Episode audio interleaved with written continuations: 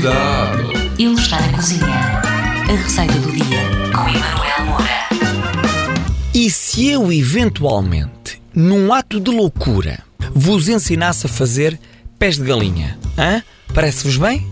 Atenção, atenção!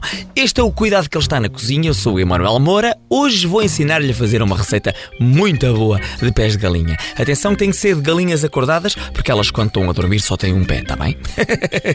Precisamos de um quilo e meio de pés de galinha, duas cebolas, três dentes de alho, óleo, salsa, hortelã e tomate. Vamos à preparação disto passo a passo. É um petisco delicioso.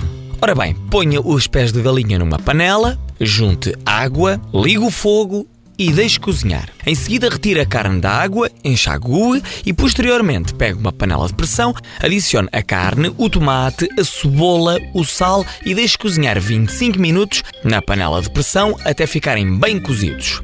Por fim, com os pés já cozidos, adicione a salsa, a hortelã e deixe mais 10 minutinhos no fogo a finalizar. Esta receita é muito saborosa, nutritiva e ainda por cima é fácil de preparar. Além disso, você pode servir isso com dentes ou com arroz. Para voltar a ouvir esta e mais receitas, tem que ir ao podcast da sua rádio. Está bem? Portem-se bem, pessoal. Tchau! Cuidado!